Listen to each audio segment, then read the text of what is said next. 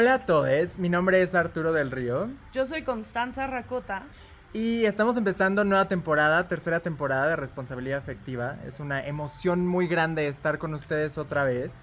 Descansamos dos semanitas, pero aquí estamos otra vez. Y como se los dijimos al final de la temporada pasada, queremos reinventarnos, hacer un poco de cosas nuevas que pues sumen un poco a lo que a los temas de los que estamos hablando. Eh, así que en esta temporada planeamos tener invitados que hablen un poco sobre estos temas alrededor de la responsabilidad afectiva eh, que ya irán viendo poco a poco. En este primer episodio tenemos a un invitado increíble, Canek, que es un cantante y artista franco-mexicano. Y bueno, los dejo con él para que se presente un poquito. Hola, yo soy Canek. Bueno, primero que nada, muchísimas gracias por el espacio. Muchísimas, muchísimas gracias. Yo soy un cantante y compositor, soy franco-mexicano.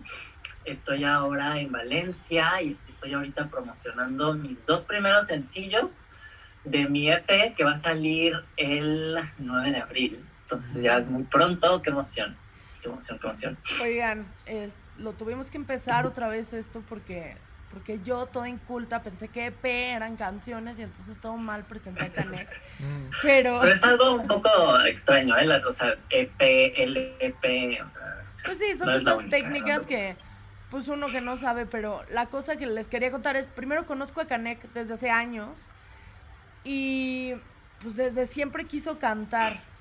Y quiero, me, me gustaría empezar este capítulo hablando de que sí se pueden perseguir nuestros sueños. O sea que al final la, la, la, carrera de, de Canek es una carrera muy, muy complicada, la nuestra también, porque siempre tenemos trabas, trabas de te vas a morir de hambre, trabas de no vas a ser exitoso, está bien difícil, es súper competitivo.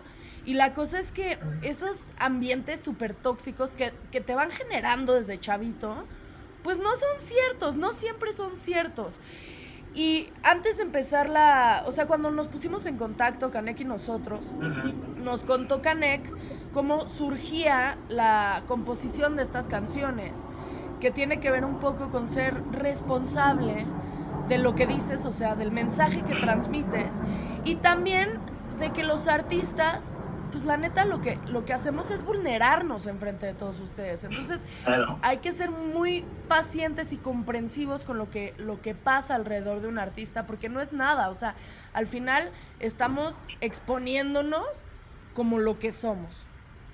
Y justo, o sea, porque no queríamos como hacerlo tan específico este video eh, sobre algún tema en específico, pero eh, llevarlo en pronto de cómo perseguir tus sueños, cómo eh, construir una carrera, cómo empezar a, este, aprender a qué es lo que vas a hacer. Y eh, después, obviamente, como lo decía Constanza, eh, este proceso artístico de creación para poder crear las canciones, cómo es ese proceso, de dónde viene, de qué tratan las canciones y cómo esto está relacionado con la salud mental, con los procesos de relaciones y cómo esto puede ir funcionando. Entonces, pues eh, sí quisiéramos que nos hablaras un poquito, Canek, de cómo empezó para ti el mundo de la música, qué fue lo que te gustó y cómo entonces decidiste y buscaste los caminos para llegar ahí.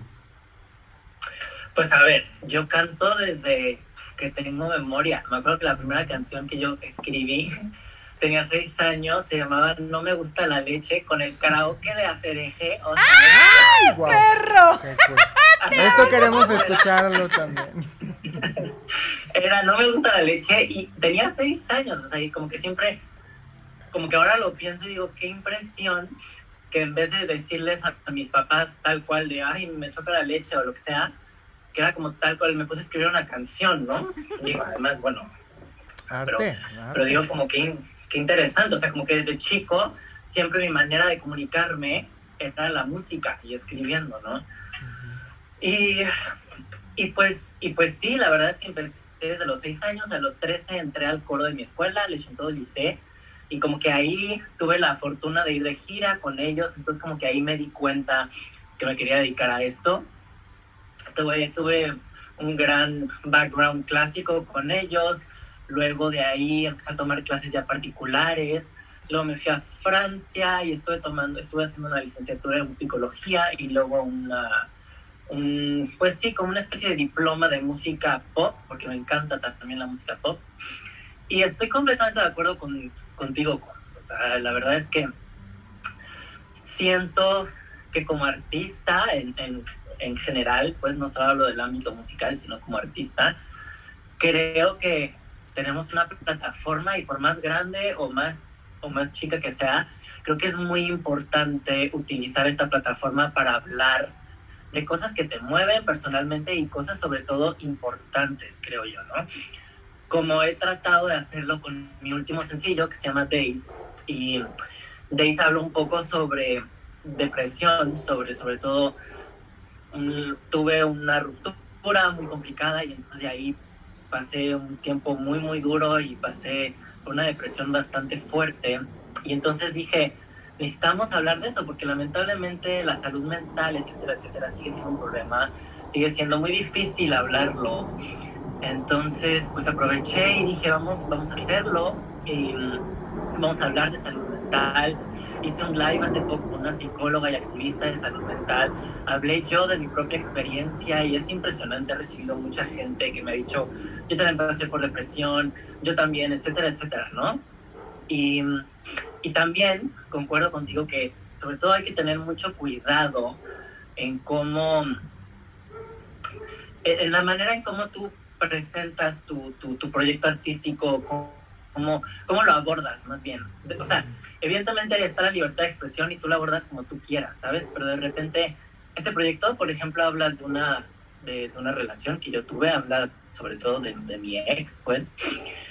Y entonces, pues sobre todo creo que también tiene que haber algo de respeto, ¿no? O sea, sobre todo si mi ex sigue siendo un ser humano y, y, yo tampoco por más que yo sufrí, por más que hubo momentos en donde yo decía, híjole, quiero que este hombre se muera, ¿sabes? O sea, pero de repente escribiéndolo, evidentemente yo no, o sea, yo no quiero que escuchar mis canciones sean canciones de venganza o sean canciones, ¿sabes? simplemente yo expongo algo que a mí me pasó y espero que gente escuchándolo y todo se siente identificado porque a ver, ¿qué más?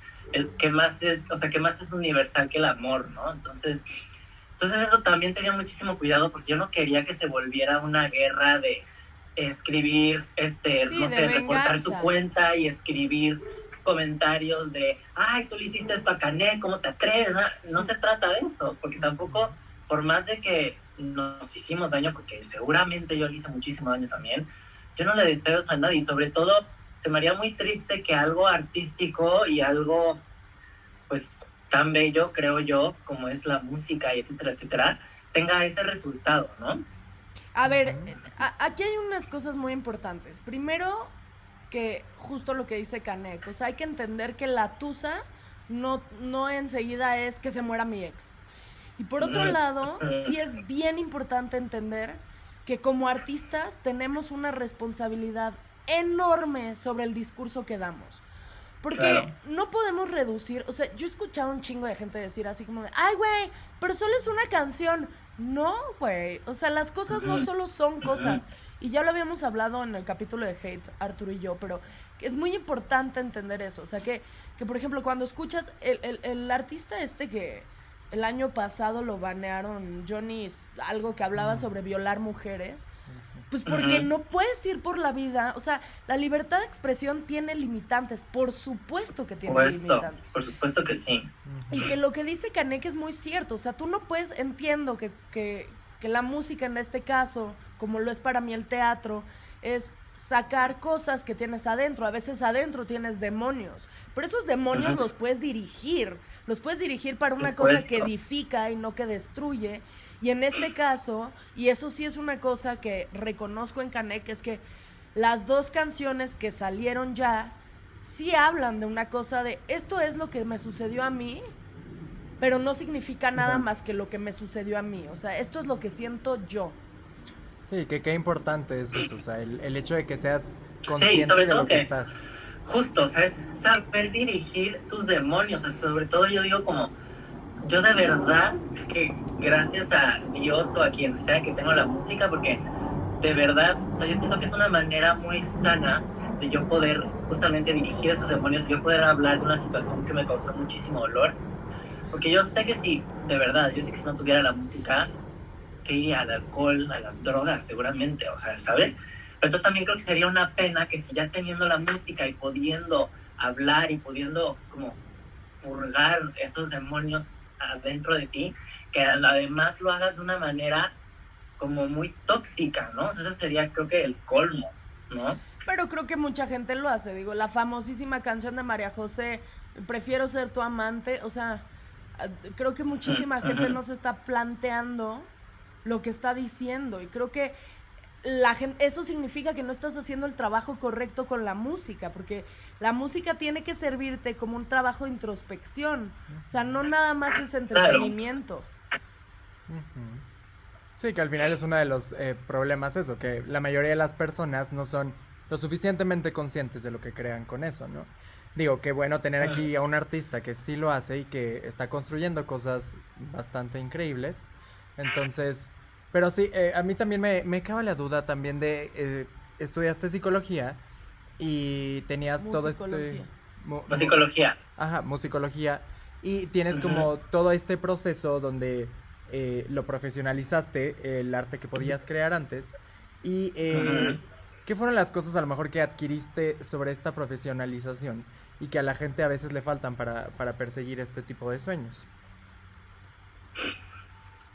Yo, mira, yo creo que no se necesita, o sea, bueno, a lo mejor me van a matar por decir esto, pero... ¡Me encanta la controversia! Por favor, para eso está.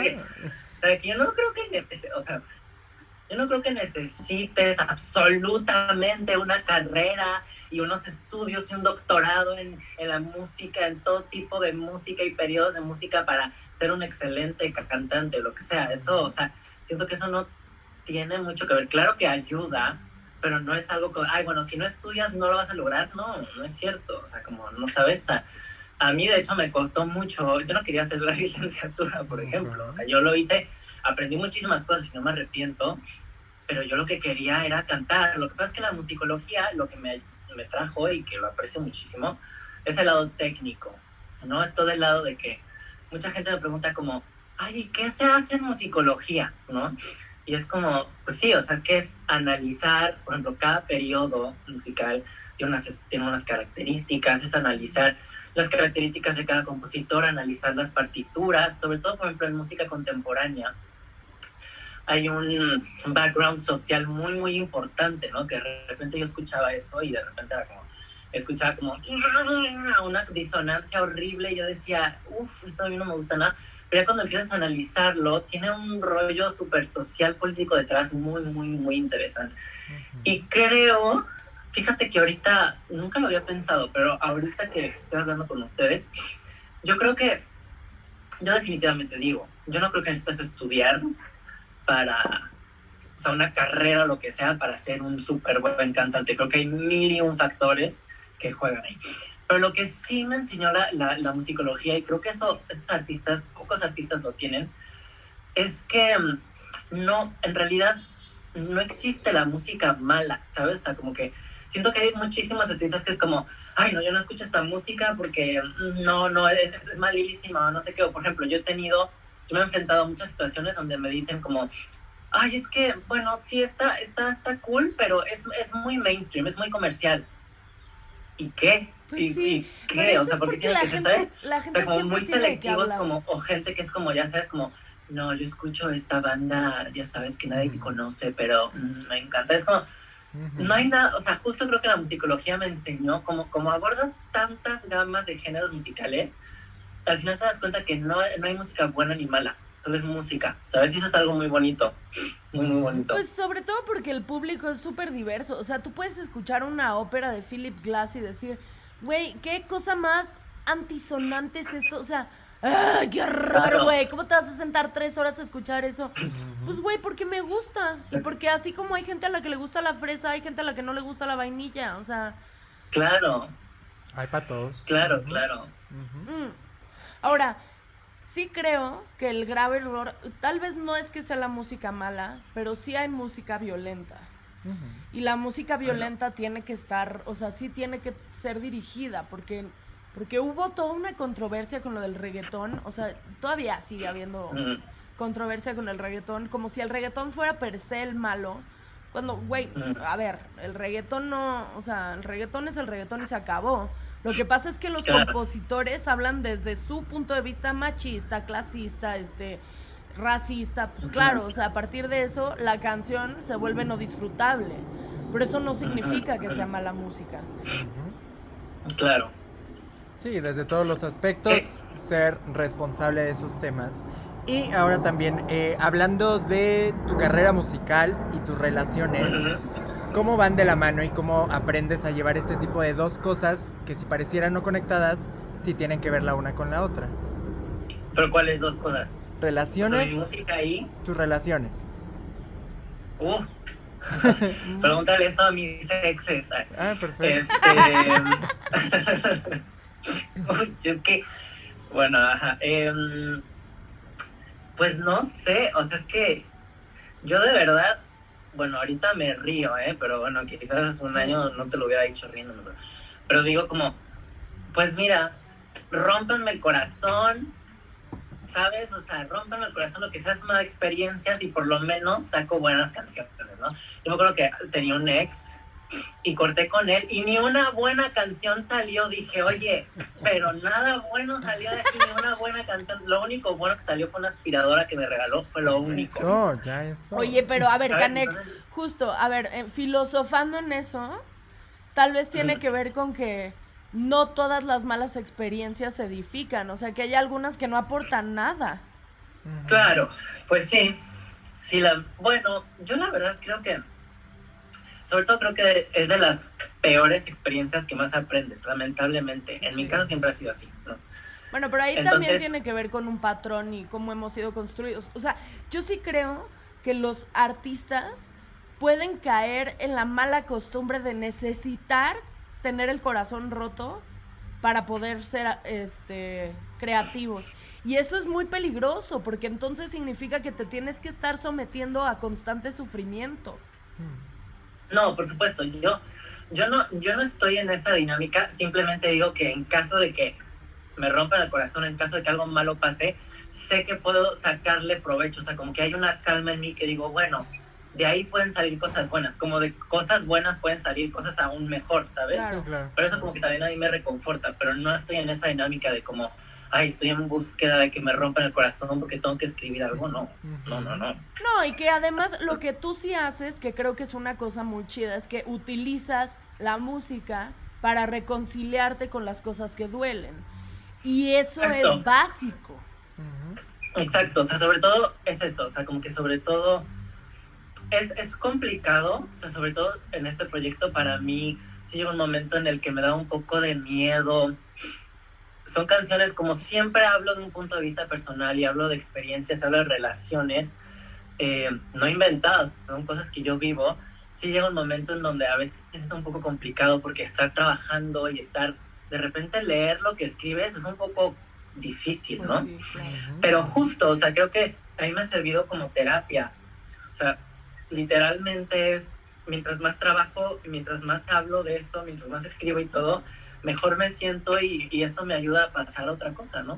Ahora, quisiera que habláramos, porque cuando nos reunimos la primera vez, nos hablaste de este proyecto en favor a la salud mental. Y pues bueno, nuestro podcast es justamente sobre salud mental y emocional. Y entonces, cuéntanos, cuéntanos cuál es el objetivo de esto. Em, pues sobre todo, como ya digo, lo, primero es, tenemos que hablar de salud mental porque es completamente normal y es súper importante porque siento que hay mucho estigma, muchísimos tabús, muchísimas creencias también, ¿no? O sea, sobre todo en el live estaba hablando como de la depresión, ah, se quita comiendo chocolate y yendo de fiesta, ¿no? Y es como, no, no es cierto, ¿no? O, el como, el, la depresión es más allá del estás triste, ¿no? Y que hay mucha gente que se queda como, ay, está triste, ay, pues tal. No, va mucho más allá de eso. Sí, el échale ganas, güey. El échale ganas y chinga a tu madre. Exacto. Pero, ¿sabes qué? Además, lo que tiene la salud mental es que es un tipo de salud sorda. Que eventualmente deja de ser sorda porque empiezas a somatizar tu malestar mental pero sí es, un, es una salud sorda, como nunca nos han enseñado que existe, entonces lo traducimos en otras cosas. Y puede resultar fatal. O sea, ya hemos hablado muchísimas veces de cómo una muy mala salud mental te puede llevar al suicidio. Claro. Pero sobre todo lo más importante que lo hayamos hablado, lo que quiero yo decir con el proyecto es, este, está bien, está bien decir me duele, está bien llorarlo, está bien gritarlo, está bien no querer de repente un día no salir de tu casa, no ver a nadie, está bien decir me duele, me duele hasta el carajo, estoy súper deprimido, se vale decir necesito ayuda, ¿sabes? Y eso no es victimizarse, eso no quiere decir que tú eres menos fuerte que alguien, ¿sabes? Eso no, no quiere decir simplemente al contrario, para mí es lo más valiente que puedes hacer, ¿no? Y justo al principio de este proyecto, porque es un proyecto súper melancólico, súper nostálgico, etcétera, yo sí he tenido gente enfrente de mí que al principio era como, ay, bueno, pero pues, o sea, casi, casi tenemos que estar tristes porque pobrecito Canek. No, pobrecito Canek. ¿Cuál pobrecito Canek? Al contrario, siento que es súper valiente hablarlo y se necesita hablarlo. No hay que tener miedo a ser vulnerables. De verdad. Sí, y que no hay que mal, mal, reaccionar ante la gente vulnerable. O sea, porque creo que eso es, eso es un arma de doble filo, porque lo que estás haciendo es callar al otro y lo estás hundiendo en su miseria. O sea, claro, claro. Es muy importante hablarlo justamente por eso. Y, y primero porque, a ver, ya, o sea, tenemos que empezar a redefinir estos conceptos donde si lloras, eh, eres un frágil, que si sientes, eres un idiota, que tienes que hacerte el rogar, que tienes que ser fuerte, que te tienes que hacer el que no pasa nada. Güey, eso no existe. O sea, nosotros no somos maquinaria, aunque nos encantara ser robots, que vemos, porque qué horrible no sentir. Pues somos humanos. Entonces, claro, sí creo que tienes razón. A través de tu música puedes dar este este mensaje de, güey, fucking siéntelo, güey. O sea, abraza tu dolor. grítalo, sí. Y sobre todo creo que también, desafortunadamente, estamos muy acostumbrados a aguantar, aguantar. Uy, sobre todo si eres un hombre, es como, aguanta porque los machos no lloran y uno se aguanta. No, yo me aguanté durante muchos años y es por eso también que yo caí en esa depresión. No, mira, yo, Canek, te voy a contar una historia. Bueno, les voy a contar una historia a todos que hace como dos meses, tres meses, mi tío, que ya es nonagenario, tiene 91. Joven. le, estaba como muy frustrado porque su nieta estaba yendo a terapia. Y entonces le dice como, es que no entiendo por qué vas a terapia, ¿qué de verdad me ves muy mal? Y la nieta le dijo, pues sí, o sea, sí, ustedes aguantaron las guerras y aguantaron el coraje y aguantaron el machismo y por eso tienen esta perspectiva tan podrida del entorno. Y es que sí es cierto, o sea, no estamos entendiendo que es muy importante tratarlo porque si no, no avanzas, güey. O sea, Exactamente. sí te quedas. aparte, luego como que fermenta dentro de ti, como que se hace una porquería, ¿sabes? Y te vuelves una porquería. Porque empiezas a reaccionar ante estas cosas horribles que traes adentro. Sí, que al final eso es como justo la parte importante del proyecto y de del arte en general, digo, hablando sobre esto, es sentir las cosas y tener un medio por donde sacar eso que sientes, que lamentablemente no nos enseñan a sacar, y más las emociones negativas, frustración, enojo, no sabemos cómo sacarlas. Entonces, sí tener este medio y entender que tus sentimientos son válidos y que lo más importante es que los sientas, que los saques y seas honesto con ellos, y que además tengas este medio para poderlo sacar que digo, para algunas personas es otro deporte o hacer otras cosas, pero el hecho de tener algo que comparte y que conecte con las personas, pues es bastante sano. Y que justo, y que lo saques de una manera sana también, porque es que para sacarlo, Para sacarlo de manera sana lo tienes que detectar a tiempo. Y para detectarlo a tiempo tienes que estar dispuesto a sentir. O sea, es que es todo un círculo vicioso. Digo, alguna vez, ahorita que decías lo del aguante, han escuchado, no sé si han escuchado la canción de Calle 13 que, se llama justo El Aguante, que habla de todas estas circunstancias que hemos tenido que aguantar, güey, o sea, una tras otra, y brindemos por el chingado aguante que ahí está, aguantando nuestras porquerías. Y es que sí, o sea, sí es una cosa de, ok, Canek tiene la suerte de, de, de la música y entonces lo puede externar así, pero todos tenemos que buscar la manera que nos es más fácil para sacar esto que llevamos dentro. Creo que también, lo mismo dije en el live que hice, este, que creo, por supuesto que yo no estoy a favor del aguante y tenemos que sacarlo y todo, pero sí hay días, puedo hablar personalmente, donde, pues sí, o sea, hay días en donde, no, no es que me tenía que aguantar, pero por ejemplo que, o sea, hay días que, por ejemplo, yo me levanto o no sé, y que, y que me siento mal o no sé, o me pasó algo ayer, ¿sabes? Y que digo, no quiero comer, no quiero hacer nada, no quiero levantarme y todo. Y ahí sí es de, no, no es aguantarme, pero ahí sí es de, venga, o sea, a veces sí tienes que echarle ganas. O sea, a veces yo también sí es como, y no es echar ganas de ir a correr un maratón y escribir un álbum que revolucione el mundo. No, es, es enfrentar. exacto, el simple hecho de levantarte y ducharte, ya, con eso, ¿sabes? O sea, como, si hay días que de repente yo sí he tenido que forzarme porque digo, si me quedo aquí todo el día, uf, esto va a ser fatal para mí, ¿no? Sí, o sea, ya Berta already dance, sí, me quedo encerrada. Pero, claro, o sea, a ver, e, el, el échale ganas, lo que pasa con el échale ganas es que la gente lo dice como si fuera un échale crema a tus tacos. Y, y, es una cosa muy complicada el tomar la decisión de bañarte cuando lo que quieres es hundirte en tu miseria. Pero sí es una cosa decirte tú a ti mismo, yo te ayudo, yo te ayudo, Constanza, en mi caso, a sentirte mejor. Pero para eso necesito, ayúdame a ayudarte, que es levántate y bañate. Y sí, sí es muy importante, pero, pero el willing de querer hacerlo tiene que venir de querer sentirte mejor. Que eso es una cosa de las más complicadas, ¿eh? Porque además nos han enseñado a sentirnos muy cómodos en nuestra miseria. O sea, que lo común es tener una vida monótona y miserable. Y porque, porque así es la vida. La vida es dura. bueno, también, o sea, también chinga tu madre, ¿no? O sea, no mames. Pero más dura. La, verdura. Y dura, dura, lo que dura, dura. Exactamente. y bueno, para hacer, digo, es importante todos estos temas que hemos enfrentado, que hemos visto. Y, o sea, bueno, para hacer como una conclusión también, eh, hablarnos un poquito de, de qué va en general tu música, de qué quieres que vaya en general eh, tu música, hacia dónde quieres como... ¿Cuál es el futuro? El futuro además, sí. Futuro. Este, pues mira, yo soy, yo, o sea, mis ídolos así musicales es como David Bowie, Lady Gaga, este, Christina and the Queens, o sea, son gente sobre todo que evoluciona todo el tiempo. O sea, si los ves, cada álbum es una imagen diferente, un género diferente. Yo nunca quiero quedarme en algo fijo. O sea, yo no quiero ser Kanye que canta canciones deprimentes toda la vida. Qué horror. No, porque tampoco soy así, ¿no? Entonces, yo siempre he dicho, cada proyecto que iba a sacar va a ser algo completamente diferente a lo que nos espera. Y ya estoy trabajando en el segundo. Y efectivamente, es algo, es algo súper pop, súper para bailar, súper oscuro, muy visceral. ¡Ay, me encanta!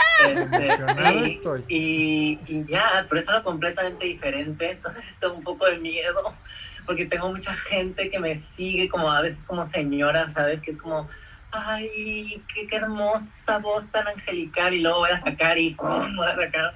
Pues para que aprendan otra cosa también. pero, miran, tú nada más prevenles, señoras, agárrense que se viene un agárrense que vengo con todo. Exacto, exacto. Sí, pero entonces sí, y seguro el tercero va a ser algo completamente diferente. Y sí, yo quiero hacer todo, quiero hacer rap, quiero hacer reggaetón, quiero hacer rock, quiero hacer todo, todo, todo, todo. me encanta, me Güey, me encanta porque justamente es eso, o sea, de eso se trata, de, de seguir probando y encontrando cosas nuevas y aventurarse y decidir vivir la vida, que la vida tiene un chingo de madres, güey. Es lo importante. Pero bueno, Kanek, muchísimas gracias de verdad por este tiempo con nosotros. Fue un placer escucharte y conocer un poco más de ti, que la gente conozca un poco más de ti. También eh, yo ya tuve la fortuna de escuchar tus canciones, están espectaculares. No he dejado de escucharlas mientras lavo los trastos. Eh, entonces. Llorando. Sí, por supuesto. Es increíble. Llorando, güey. Abrazando al Canek que está en Sevilla, güey. Así de. No, muchas gracias a ustedes, de verdad muchas gracias a ustedes, de verdad no saben cuánto están ayudando, están ayudando muchísima gente, muchísimas gracias. Para los que quieran escuchar mi música, me buscan Canek, You and Him, Days, eh, Canek, C-A-N-E-K. Les vamos a poner Ya, el link. muchísimas En- gracias. abajo en la cajita de descripción van a estar todos igual sus datos, redes, canciones y los links para todo. No se preocupen. Sí, y, y pues nada, Canek, güey, sigue siendo tú, sigue siendo tú y sigue haciendo lo que haces, que es lo mejor que puedes hacer en el mundo. Y qué emoción, qué emoción que seas parte de responsabilidad afectiva ahora. Ay, no, qué padre, de verdad, de verdad, de verdad que sí. Muchas gracias. Y pues nada, pues entonces, eh, digo, los vamos a tener eh, al tanto de cómo va la música de Canek.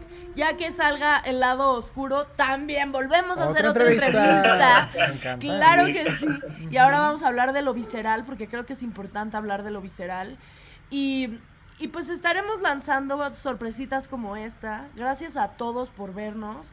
Gracias a todos por seguir aquí en pinche responsabilidad afectiva, tercera temporada. No lo podemos creer. O sea, ¿en qué momento? Según yo sacamos el primer capítulo ayer. El tiempo pasa, el tiempo pasa y muchas gracias a todos por seguir con nosotros. Eh, cualquier cosa que necesiten, recuerden que están nuestras redes sociales para que se puedan comunicar con nosotros. Eh, R Afectiva en Instagram y Twitter.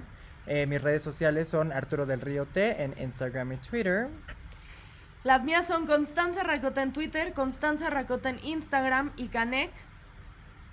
Y yo, Canek Music en Instagram y canecmusic.com, mi sitio de internet. Perfecto, ahí Buenazo. están. Recuerden también seguir a Pistacho Beat para parte de su música. Y pues nada, sería todo. Nos vemos el próximo jueves. Bye. Gracias. Bye bye. Bueno.